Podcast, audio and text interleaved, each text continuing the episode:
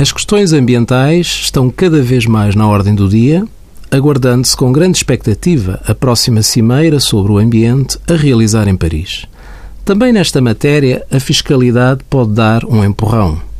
O Orçamento do Estado para este ano, 2015, introduziu um benefício fiscal que tem passado despercebido às empresas.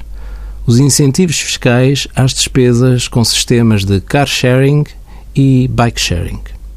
As empresas e demais sujeitos passivos de IRC e de IRS com contabilidade organizada que realizem despesas com sistemas de car sharing ou bike sharing podem considerar essas despesas em 110% ou 140%, respectivamente, o que significa uma majoração de 10% e 40%, respectivamente.